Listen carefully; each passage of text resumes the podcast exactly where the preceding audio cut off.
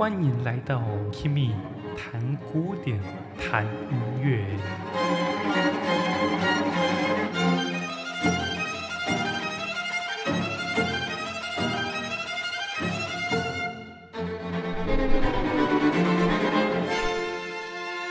Hello，大家好，欢迎到 Kimi 谈古典、谈音乐，我是 Kimi。我们今天要讲的是荀白克的弦乐六重奏《升华之夜》。我觉得这首曲子的难度在整个系列里面是仅次于贝多芬第十四号弦乐四重奏的，因为它很难啃的关系，所以我今天不会再用什么曲式，什么 A 段、B 段，或者是第一主题、第二主题之类的来来混淆你们。所以我觉得今天还是比照我们之前讲交响诗的方式，主要用讲故事的方式来带你们进入这首曲子。这首曲子，它基本上因为分段大家都分的不太一样，有人分五段，有人分七段，而且分的地方也会不一样，所以我今天会按照它原诗里面分的五段，五个转折点来跟你们分享。那首先，我们先来介绍一下这首曲子的背景。这首曲子它是由荀白克这个 Arnold Schoenberg 这个人他所创作的。可能很多认识音乐的人听过寻白克，你可能会很抗拒他，因为也许你听过的音乐是长这样子。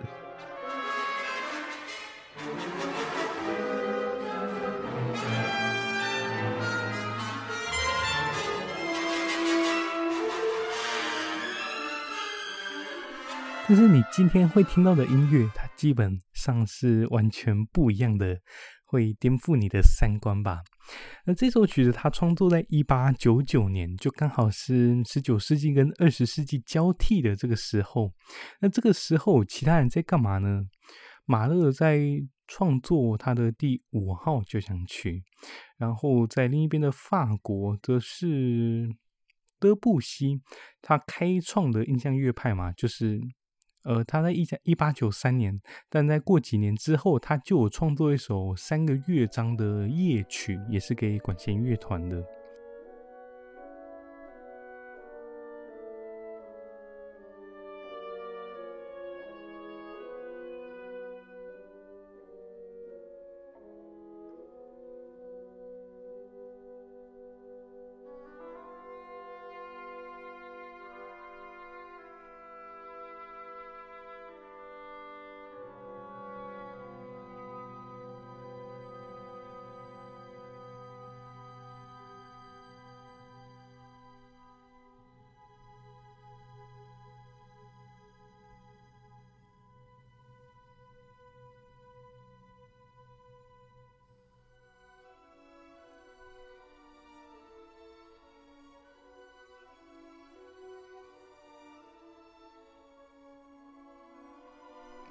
所以，其实从这个时候开始，每个作曲家基本上都是在走自己的路了。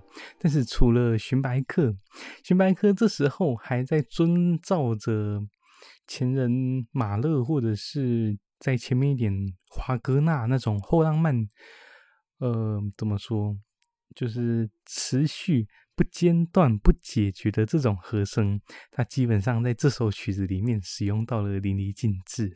那在后面就会开始，他就会开始寻找他的一些十二音列，或者是就是那些非调性的音乐。那些我们今天就不讨论了。我们现在讲一下整首曲子的故事，哈，应该我觉得应该要让你们自己听。不然，我们先来 highlight 一次，就是先整个预告一次，从我们从它的第一段音乐开始。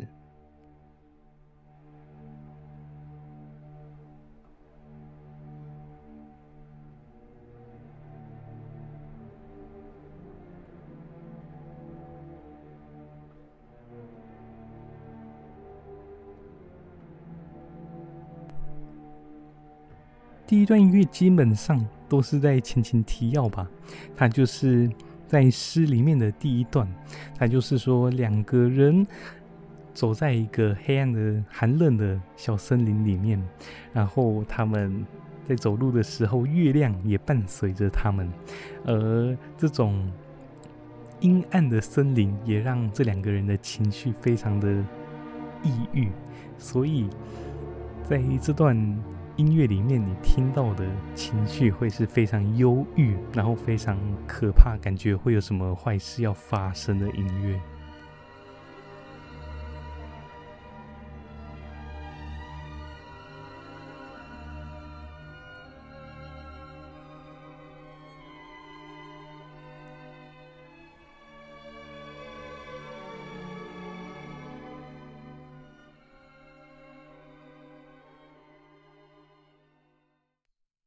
第二段，这个女生就开始说话了。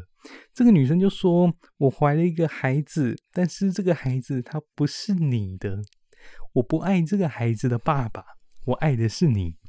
在怀孕的一开始，我的心情非常的挣扎。一方面是因为我怀了我不爱的男人的孩子，那另一方面我。”成为了母亲，这份喜悦让我没办法隐藏，但是这两种情绪也让我感到非常的挣扎，非常的焦虑。但是我一开始我还以为这个是生命给我的一个恩惠，到了后来却完全不是这样子。我现在感到非常的后悔，因为我爱的人是你之类的，他就讲这样子。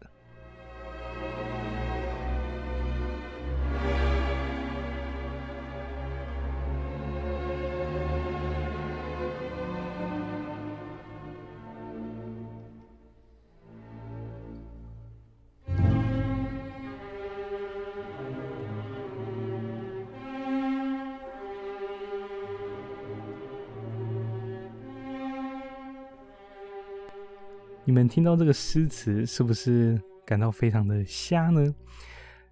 呃，荀白克他一开始他也是用了一个诗人叫做 Richard Damel，那这个理查戴莫尔这个人他写的诗也被非常多音乐家引用，例如说理查斯老师也有用他的诗来写一些艺术歌曲，或者是他的老师 Zemlinsky 也都有使用到他的诗。那徐白克用的是他，呃，就是这个 Richard Damel 在一八九六年出版的一首叫做《女人与世界》这个诗作里面当中的其中一段。但是这个诗作一开始他出版的时候，其实备受很多争议，因为这种剧情，这种什么，呃，怎么说，这种外遇啊，这种开放性关系，在当时。那种比较封闭的世界也是没办法被接受的，所以当时这个 Richard Damel 他写的诗也就被受到很多批评。但是荀白克他就直接原封不动的把它 copy 过来，就是你基本上不用看诗词，你也可以看懂他的音乐在讲什么。这个是荀白克非常厉害的一个点。那当时。这个 Richard Damer 他也有去听这首《盛花之夜》的首演，他基本上备受感动。他一开始还说：“我本来想要去找说，现在这段音乐是对应着我原文的哪里，但是因为音乐太美妙了，所以我后来我就直接果断放弃，我想要去享受这段音乐。”好，那个也是补充的一个首演的小故事。我们接着就来到第三段。刚刚女生讲完话了，她忏悔完了嘛？所以现在他们两个又继续往前走，就迈着一个蹒跚的步伐往前走，然后上面还有一个月亮也在伴他们前行。这时候，这个男生说话了。第三段结束。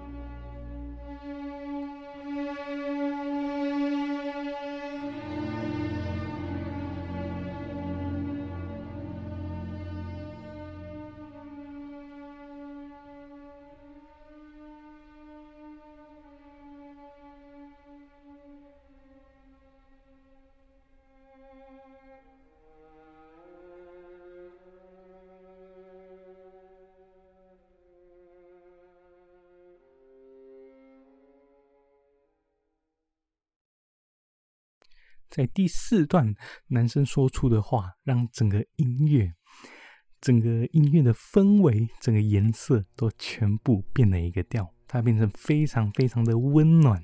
因为等一下你们听完这个男生说的话，你就知道了。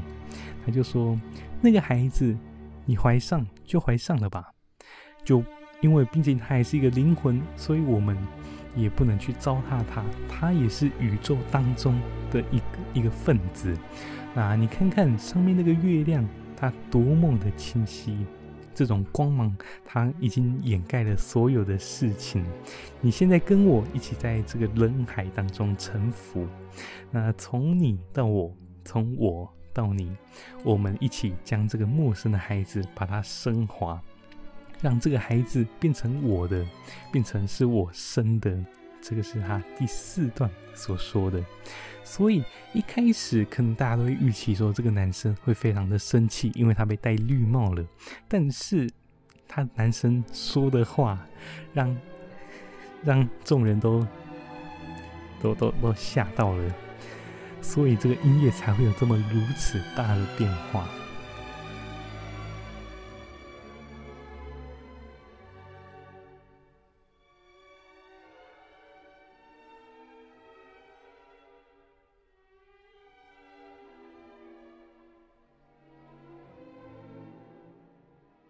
最后是第五段，第五段基本上就是一个总结。他就说，男生抱着女生那个那个诱人的屁股，他们的呼吸在空中相吻，两个人一起走过这个高原明亮的夜晚，是不是觉得很神奇？一开始是忧郁的夜晚，但是最后却变成了明亮的晚。然后这个大概就是这首曲子的故事。这首曲子其实当时被很多人称赞吧，因为例如说，我们可以直接联想到布拉姆斯。布拉姆斯那时候听完，他也赞不绝口。还有马勒也是。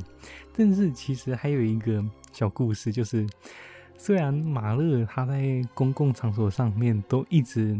称赞寻白客，哇，你好棒哦！哇，你写的音乐好好听，哇，你说的音乐好特别哦。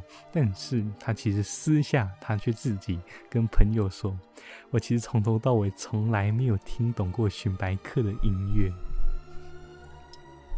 好，这就是另一个小插曲。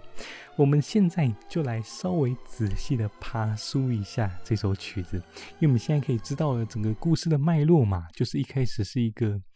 在故事设定是一个黑夜，在一个森林里面，有两个，一个男生，一个怀孕的女生，他们在一起走路。那那个女生就跟男生说：“哦，这个孩子不是你的，但是我希望你也可以接受他。”然后呢，这个男生后来他就用他的爱来包容一切，就说：“哦，没关系，反正这个孩子也是宇宙中的一份子，我相信我们可以把他变成我们两个的孩子。”呃，反正就最后一定会升华嘛。然后最后他们就走过了这个夜晚，所以这个大概就是整个故事的的的脉络。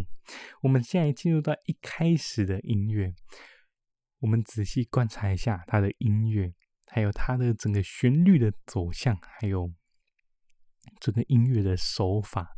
它一开始是定位在 D 小调里面，然后整个音乐是往下走的，西拉嗦发咪瑞，它都是这种音阶式，没有任何起伏，就是一直往下走。这个就可以说是他们两个的步伐，也可以说是女生那种。焦虑的心情吧，我们来听听看。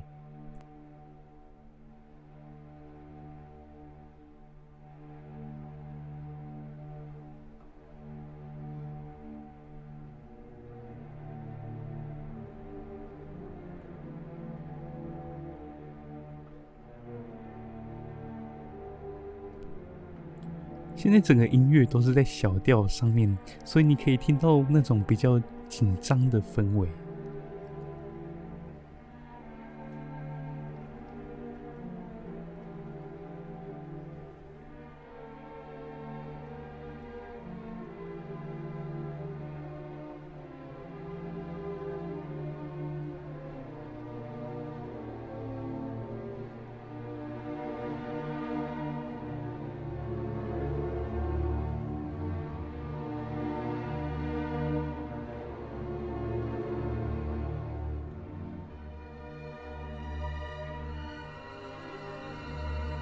再来开始，它音乐会多很多临时记号，例如说升记号或者是还原记号，让整个音乐变得更加模糊。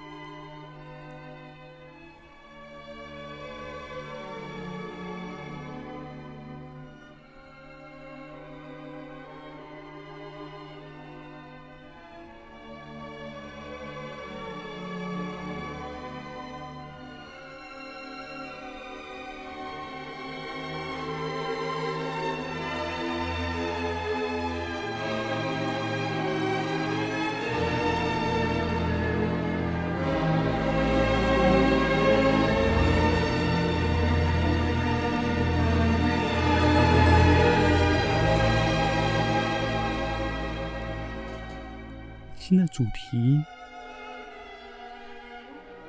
这种回音哒啦啦啦啦，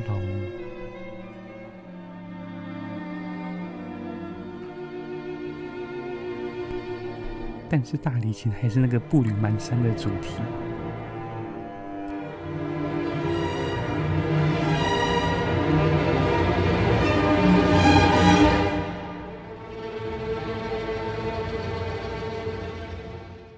所以你现在在刚刚那个第一段听到的全部都是往下走，就是越来越沉重的音乐。也许你有时候听得到它是往上爬，但是它随即就是往下走了。所以代表说，它其实往上只是为了往下，它往上不代表任何事情。其实它要表达的就是往下走，bang bang bang bang bang 这种很沉重的这种送葬脚步。接着，他就会开始速度会开始变快，好像那种两个人的情绪越来越紧张，战争快要一触即发的那种感觉。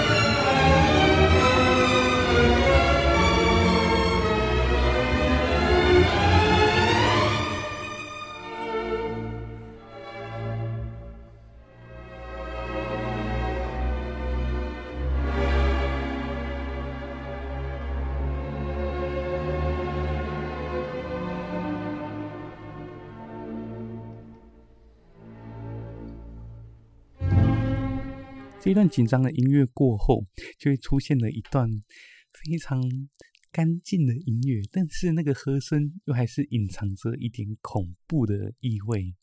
那这一段我觉得很像，就是女生继续在忏悔，但是镜头带到了那个皎洁的月亮。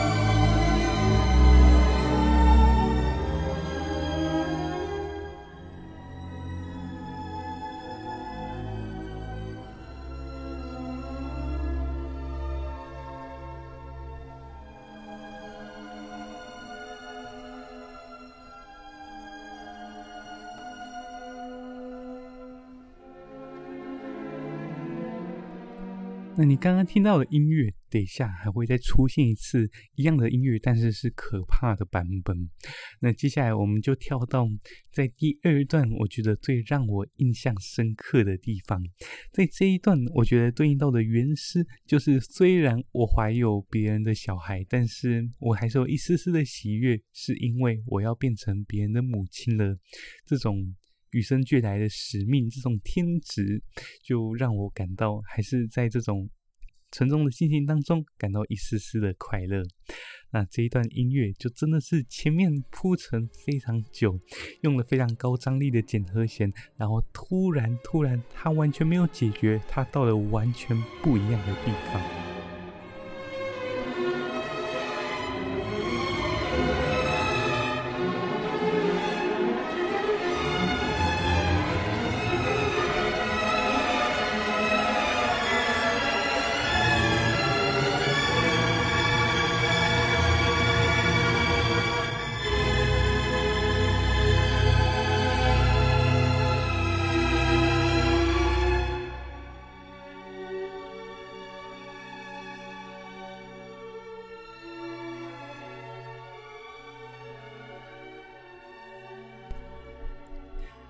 到这边，我们就可以来谈一下版本的问题了。我不是说荀白克他是在一八九九年创作这首曲子的吗？然后呢，又在一九一七年把它改编成弦乐团的版本。那你们想说弦乐六重奏和弦乐团有什么关系？注意哦，弦乐六重奏它是两只小提琴、两只中提琴、两只大提琴，它是没有低音提琴的。而弦乐团是有低音提琴的，所以它就等于再加上一个低音提琴的声部。但是呢，过了十几几十年，在一九四三年，荀白克又对这个就是只是把六重奏扩大的这个版本不满意，所以他又改变了很多。例如说，在整个的演奏的方面，例如说，他会在适当的时间把它剪枝，变成每部的 solo，或者是整个。Dynamic 这个强弱还有速度都有做改变，那我们就可以想到荀白克他改编过布拉姆斯的第一号钢琴四重奏，把它变成管弦乐团版本嘛，那个也非常有名。那个我们之后应该应该也会介绍。好，那我们现在谈一下这个地方的音乐。哇，这个音乐真是非常非常棒，我觉得。就算今天是在讲故事，但是我还是要带你们来听一下这个曲子这个地方的高明之处。呃，它前面就是呃，我们现在谈一下它的前一个小节，它大提琴是升拉升，哎，第一点升拉哆咪嗦，那这个减七和弦可能本来会减会解决到。就它其实只是一个减七和弦，滴的滴咚，会到滴滴答，这个是正常的解决。但是它突然哦，它本是拉哆咪嗦，然后它把它移高到咚咚哒滴滴叮的哒噔，而且它在前一个小节那个减七和弦滴的滴咚，它是哒隆。哒隆哒隆，他又做了这种小二度，这种悲叹音型嘛，拉咚巴隆嗦拉嗦，然后嗦嗦发咪滴滴的大灯啊！我虽然用这个电脑键盘很难弹，但是我希望你们可以感受到这种音乐突然。打开的这种感觉，而且前面是拉嗦拉嗦拉嗦拉嗦，可能是法拉多拉，但是它却是把那个嗦往上提了，就等于说把整个音乐都把它拉上去的感觉。呃，我们再听一次音乐好了。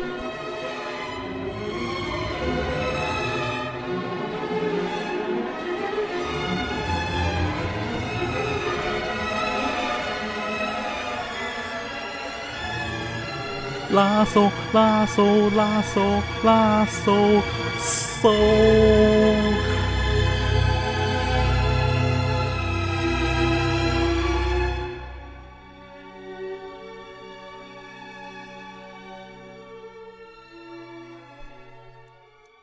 接下来我们来听一段音乐，那就是这个时候。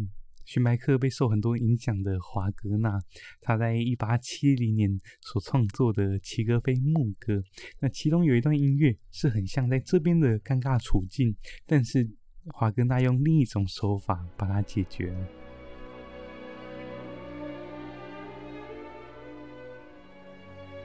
这里就是很像荀白克的地方，听这里哦，啦。突然。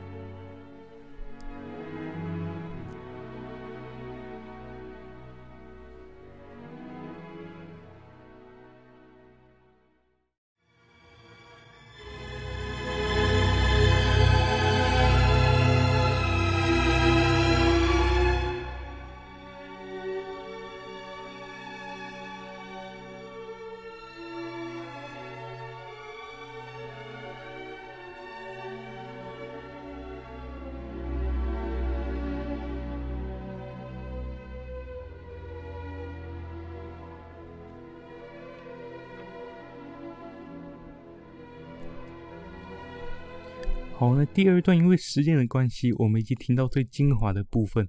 那后面就是一段段非常精彩的挣扎音乐。因为在后面，我觉得在诗集里面，你就可以看到说，他的剧情大概就是，他那时候就生怀孕了嘛，然后那时候以为他很爱那个男生，但其实他不爱那个男生，他以为他自己怀孕的是受到了生命的恩宠，但是后来他才被。后来他发现他其实被摆了一道，所以这边也许就是在描述着这段场景。那接着来到了第三段，第三段的剧情是那个女生踏着蹒跚的步伐，她就是抬头看着月亮，发现月亮跟着她，然后她发现她昏暗的双眼被月光埋没了，然后旁边的男生就准备要说话了。我们来把全部的第三段都把它听完好。因为听到现在音乐，它基本上就是一直往下走嘛，从一开始的发发嗦发，然后咪咪咪发咪，然后哆哆哆瑞哆，现在是升哆，然后继续往下走，变还原哆。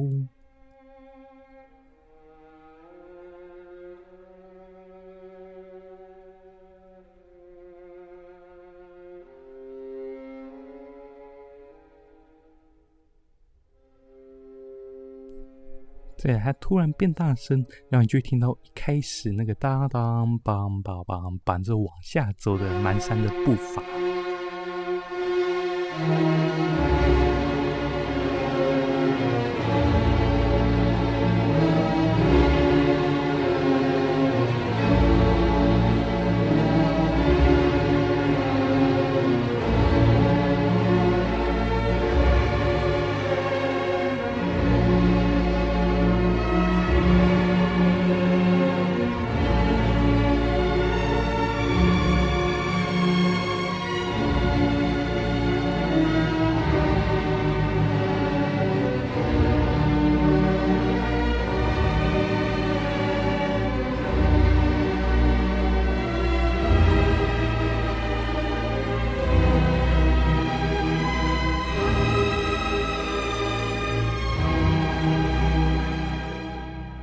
前面那个达拉拉呢？已经回来了。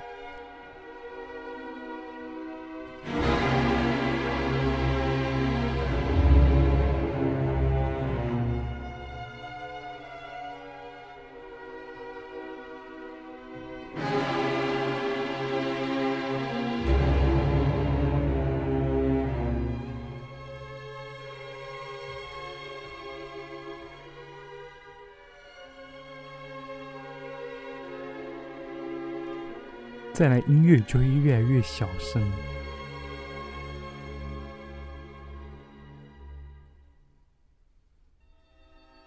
音乐的留白会越来越多。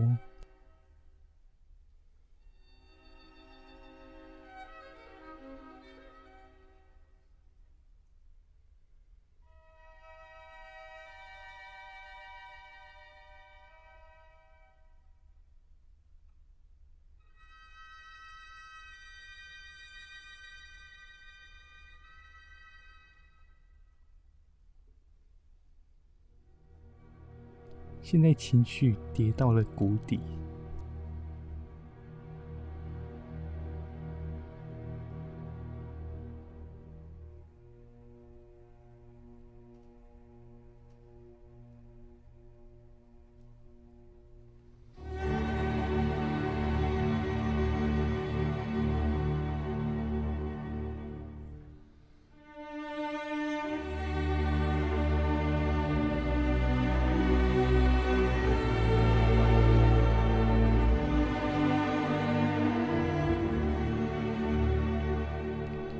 其实我们仔细听，你可以发现，它这个这个接过来的其实是同一个音型，它不是分开来的，它是连在一起的。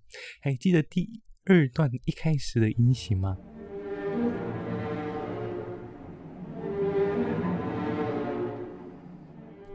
还记得吧？哒哒哒哒哒，滴答哒哒哒。那接下来，它在这里会变成这样子哦。哒啦当，有没有？哒啦啦啦了的前半部。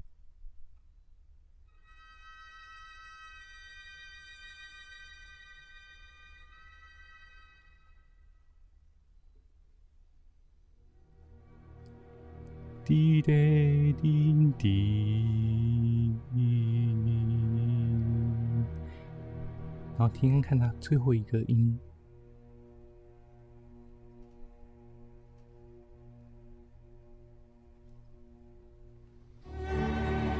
啦，他来到了这里。我们来用钢琴看看能不能重现这个音乐哦，还记得吗？它一开始是滴答滴，然后高八度滴答滴滴，然后啦。它是哒啦啦哒当，只是它拖的真的非常非常的长。接下来我不抄你们，你们自己来听一次，看你们能不能抓到这个这个这个主题。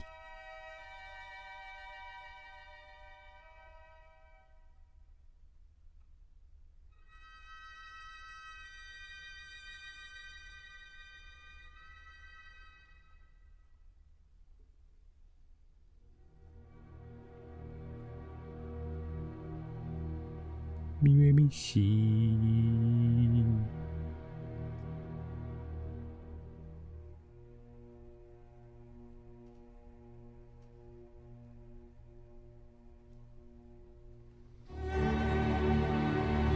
啦。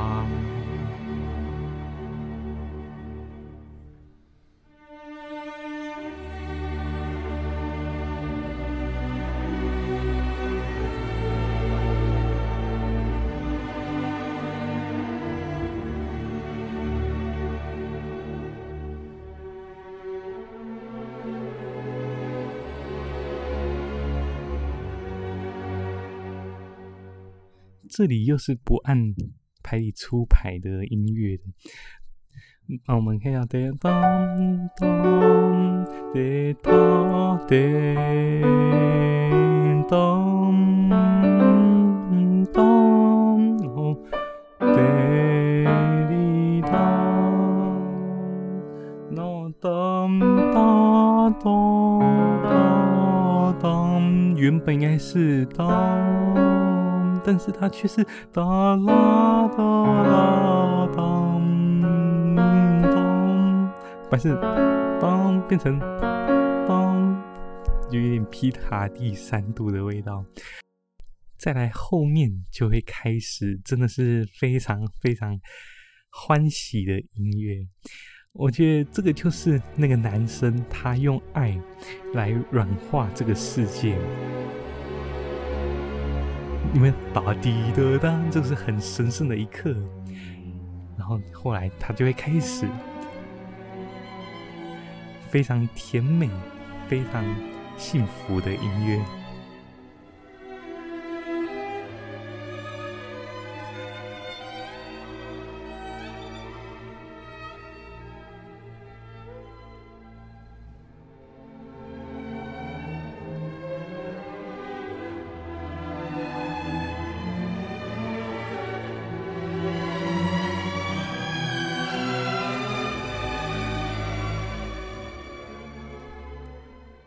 接着就来到了我非常非常喜欢的一个段落，它非常的长，我觉得这整段都写得非常厉害。它一开始是一段比刚刚那个更幸福的音乐。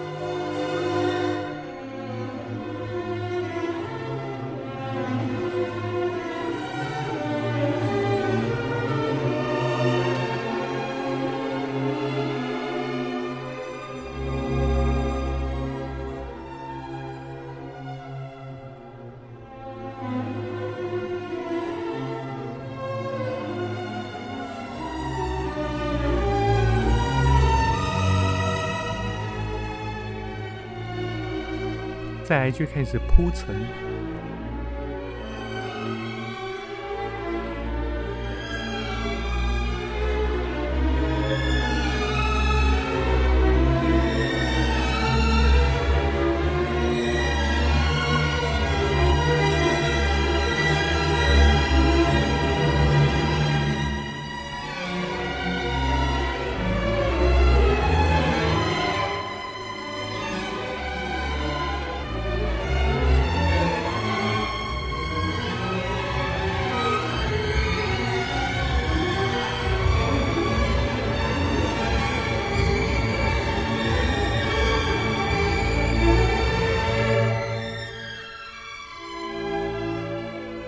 可能会觉得照着前面的套路，这边又突然要变痛苦了吗？但是它没有，它还是一样在幸福的音乐。再来就会来到了这首曲子我最喜欢的时刻，它会一直突破，一直突破，最后回到了第四段一开始那个滴当滴当当那个非常神圣的音乐哦。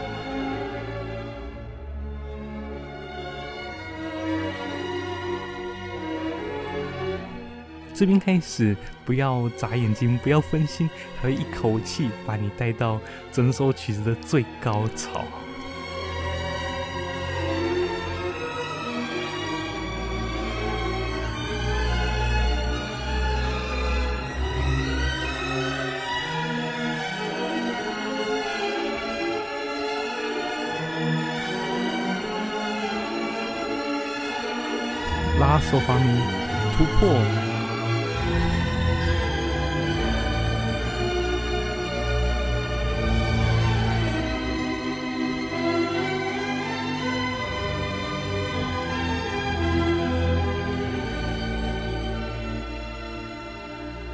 提琴，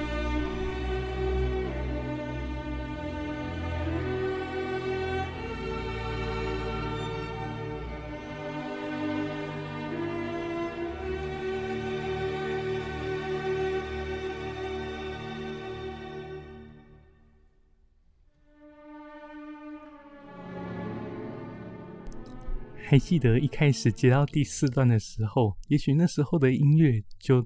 足够让你惊艳的，但是我们现在回头来看，会发现它只是可能满分十分的喜悦，它可能只有五分，但是这边它可能已经开到了九分。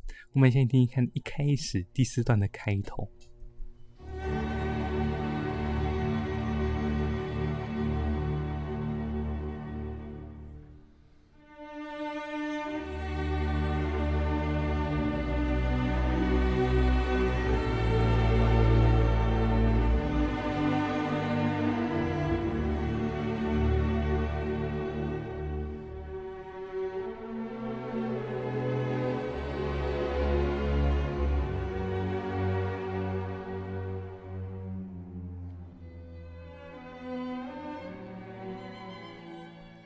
接着来听看看，在这边最高潮的时候，它所出现的一样的旋律。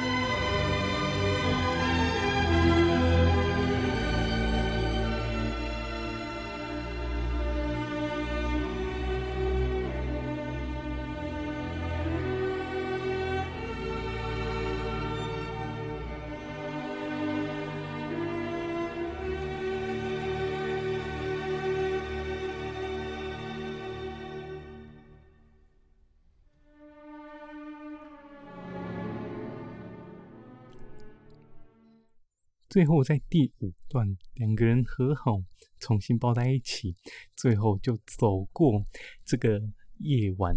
然后呢，他们的孩子被升华了，整个夜晚也从恐怖，从这种阴暗的夜晚升华成明亮高远的夜晚。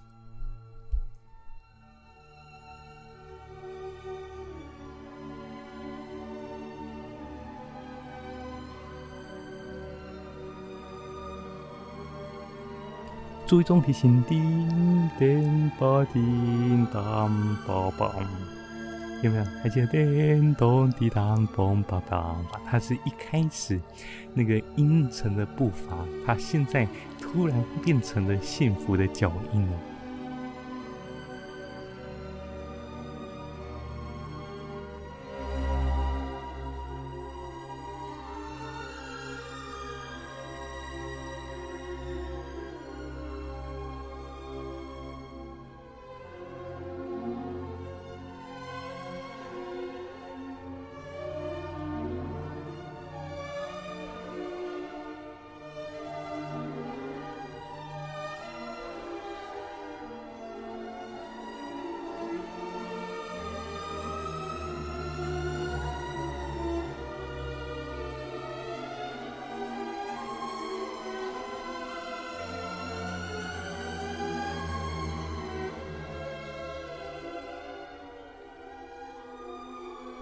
又突然好像变成奇怪的音乐，但是他很快就会给你解答。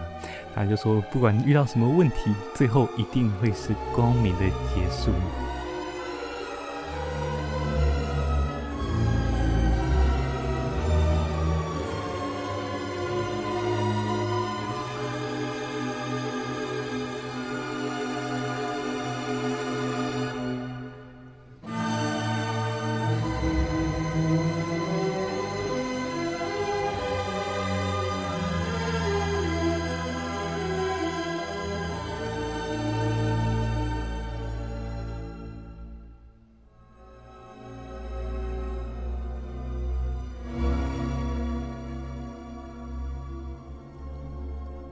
最后音乐就会越来越小声，感觉那个两个人越走越远，走出了这个阴暗的森林。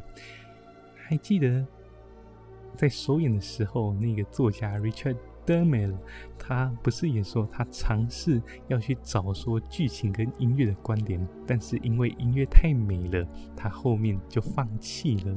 所以希望，我不知道我今天用这种。半剧情半音乐的讲解方式，能让你们更理解这首曲子。应该说有个初步的理解，不至于会跟丢。好，那希望你们会喜欢今天的分享。如果喜欢的话，可以订阅我的 Podcast Kimi 谈古典谈音乐，也可以去我的 Instagram Kimi C L A Music 追踪，还有我的 YouTube Kimi 不止谈古典，以及 Facebook 粉丝专业 Kimi 谈古典谈音乐，都可以找到我哦。好，那我们今天就到这边。我是 Kimi，我们下周最后一周的室内乐计划拉威尔弦乐四重奏再见，拜拜。